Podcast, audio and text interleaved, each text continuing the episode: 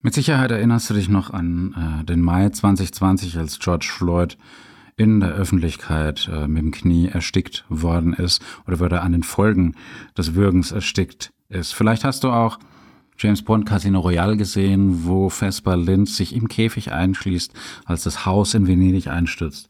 Und man sieht, wie sie ertrinkt und dann die Lungen öffnet und beides bedrückt mich zutiefst. Das eine natürlich mehr, weil das war Real Life und ähm, katastrophal und äh, ist überhaupt nicht zu entschuldigen. Aber auch äh, selbst im Film und Fernsehen, wenn du sowas siehst, ist es auch schon sehr, sehr bedrückend. Weil ich gehöre eben auch zu denen, die hin und wieder mal an so einem Tupper-Joint, sprich Asthma-Spray, nippen. Deswegen möchte ich jetzt tief Luft holen und über Lunge und Atmung sprechen.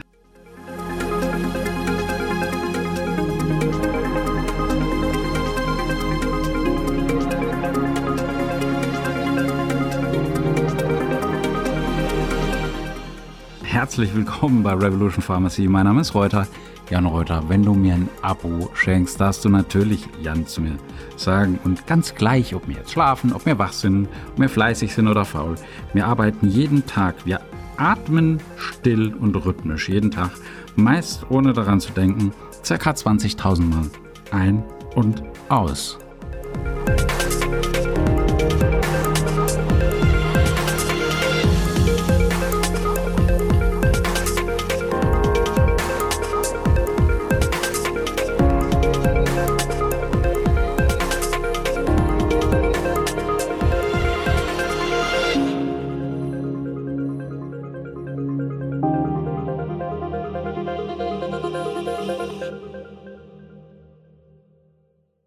Das heißt, wir verarbeiten ungefähr 12.000 bis 13.000 Liter Luft. Das sind rund 7 bis 7,5 Millionen Atemzüge zwischen zwei Geburtstagen und ungefähr 5 bis 600 Millionen Atemzüge im Laufe eines Lebens. Also mehr als die sieben Atemzüge des Samurai. Und wie bei allem im Leben sind die Zahlen auch bei der Atmung ziemlich krass und atemberaubend. Jedes Mal, wenn wir Luft holen, atmen wir ungefähr 25 Sextillionen Sauerstoffmoleküle ein. Um das einzuordnen, sind es 2,5 mal 10 hoch 22 Sauerstoffmoleküle. Das ist eine Zahl, die du dir nicht vorstellen kannst. Und so viele, dass mir im Laufe des Tages, ja, aller Wahrscheinlichkeit nach mindestens ein Molekül aus der Atemluft jedes anderen Menschen, der jemals gelebt hat, in uns aufzunehmen. Zumindest theoretisch. Und jeder Mensch, der von uns von heute an bis zum Ausbrennen der Sonne lebt, der wird von Zeit zu Zeit ein Molekül von uns einatmen. Das sind krasse Vorstellungen und auf der Ebene der Atome sind wir in einem gewissen Sinn ewig. Ja, das ewige Leben.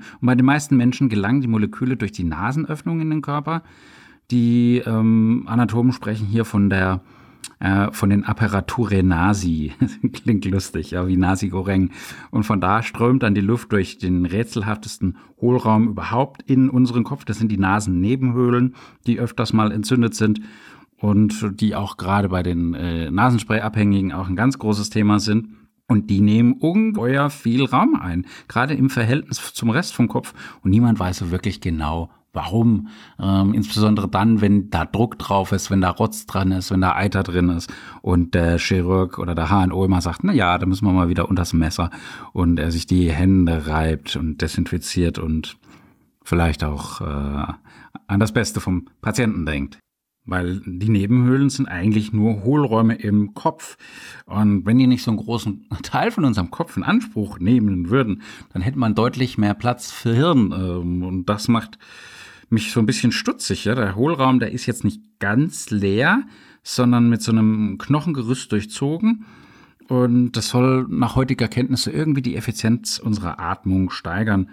Aber ob die jetzt eine echte Funktion haben oder nicht, ähm, jedenfalls machen sie ganz viele unglücklich. Es gibt Millionen von Menschen, die an einer Sinusitis leiden, also an einer Nebenhöhlenentzündung. Das sind dann die Patienten, die dann oft äh, Ibuprofen und Diclofenac verordnet bekommen, die dann die üblichen Verdächtigen. Disclaimer, keine Werbung hier ist das, aber trotzdem dann eben Sinopret-Extrakt oder Gelomethol Forte oder sowas in der Richtung einnehmen müssen. Dann ähm, oft ein Nasenspray, ein abschwellendes, ein Cortison-Nasenspray, ein hypertones Nasenspray und, und, und. Und dann auch äh, eben Antibiotika en masse einnehmen müssen. Jedes fünfte Antibiotikum wird für eine Sinusitis äh, verordnet, also für eine Nasennebenhöhlung, Entzündung. Ähm, obwohl die Mehrzahl der Erkrankungen, wie wir wissen, meistens durch Viren verursacht werden. Nicht nur durch Coronaviren, durch andere äh, Rhinoviren und ja, deshalb sprechen die gar nicht auf Antibiotika an, aber wir wissen ja, dass in den Leitlinien der Ärzte oftmals noch steht, ein günstiges Antibiotikum zu verordnen, damit der Patient vertröstet ist. Ja, auch das kommt immer noch vor. Ähm, hat dann vielleicht so ein bisschen auch eine Art Placebo-Effekt. Und ja, ganz nebenbei so eine Bemerkung, dass jetzt bei kaltem Wasser die Nase läuft, das hat den gleichen Grund, warum auch bei kaltem Wetter das Wasser im Badezimmerfenster runterläuft, in der Nase trifft warme Luft aus der Lunge auf kalte Luft. Und das kommt durch die Nasenöffnung rein. Bei mir ist die ziemlich groß. Das kondensiert. Die Folge sind die Tropfen, die dann eben dann runterlaufen. Und kommen wir zur Lunge. Die hat auch eine krasse Fähigkeit zur Selbstreinigung. Wenn ich mir die Stadtbewohner anschaue, die atmen jeden Tag circa 20 Milliarden Fremdpartikel ein. Ich kann mich noch erinnern, Abifahrt in London oh Gott, 97, 98, wann immer äh, das war, ähm, abends, wenn ich mich geschneuzt habe oder so abgehustet habe und ich habe niemals geraucht, die Popel waren, waren, waren echt grau und schmutzig, also es war echt ekelhaft. Du hast da Staub, du hast Schadstoffe, äh, industrielle Schadstoffe, Pollen, Pilzsporen, eben alles, was gerade in der Luft schwebt und viele von den Substanzen können uns natürlich sehr, sehr krank machen. Deswegen finde ich die Feinstaubmessungen mehr als angebracht. Aber meist tun sie es dann doch nicht, weil unser Körper eben solche Eindringlinge nicht mag und die ganz gut bekämpfen kann. Und wenn jetzt so ein eingedrungener Dämon, also, also so ein Teilchen besonders groß ist oder eine Reizwirkung hat, dann werden wir es mit ziemlicher Sicherheit durch ein Niesen oder durch ein Husten sofort wieder ausstoßen, raushusten, rausniesen und dann wird es halt zum Problem von einem anderen. Deswegen Masken tragen schützt.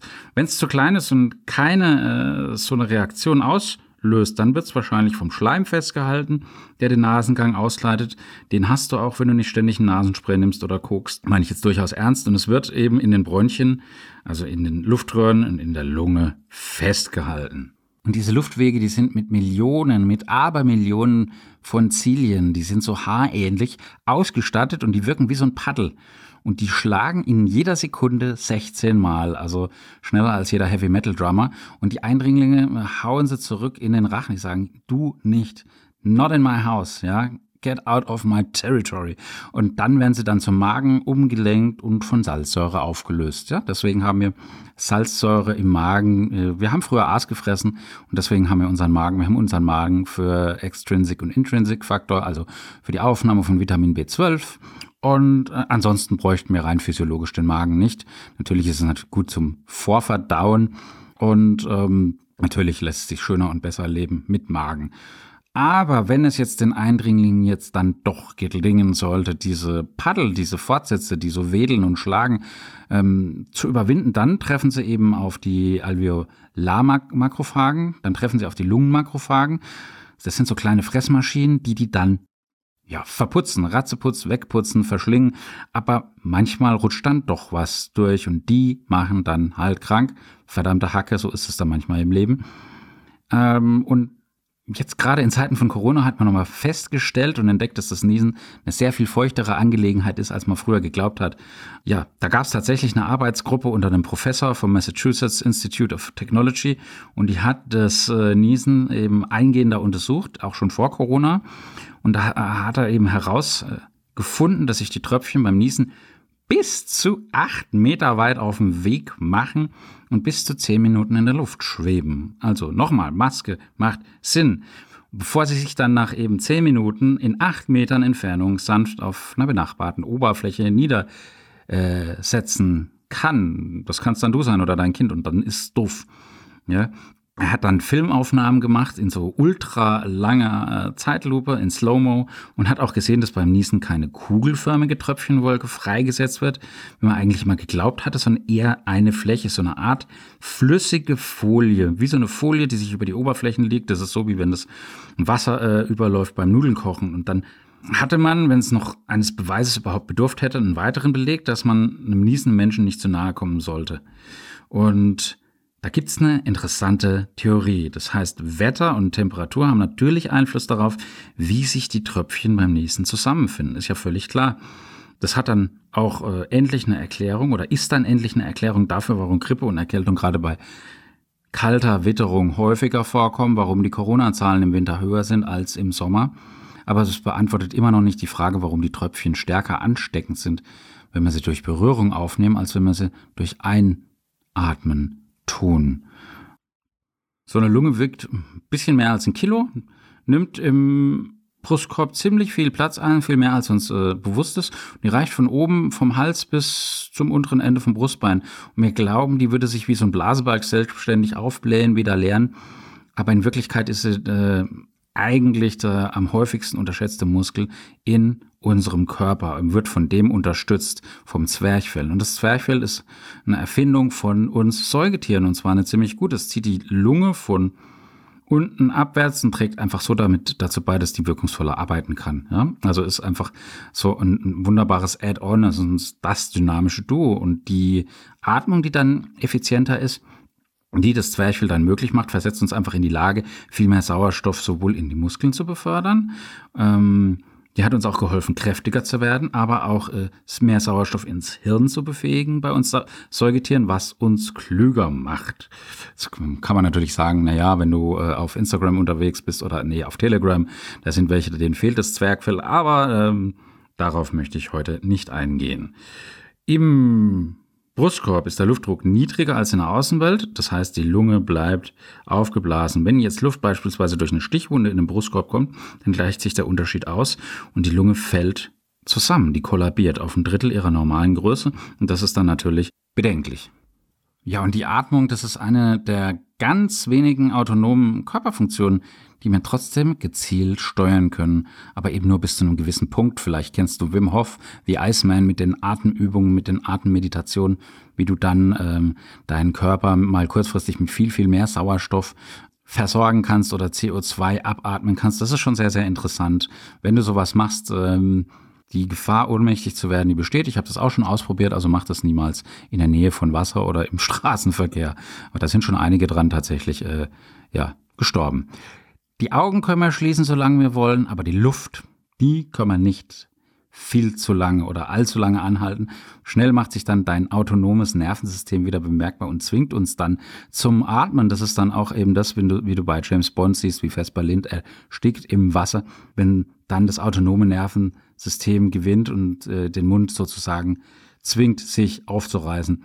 Und Interessanterweise sind die unangenehmen Gefühle, die sich äh, bei zu langen Luftanhalten einstellen, nicht auf den Sauerstoffmangel zurückzuführen, weil äh, es geht hier vielmehr um die Anreicherung von CO2, von Kohlendioxid. Das heißt, wir atmen als erstes aus, wenn wir die Luft nicht mehr anhalten können.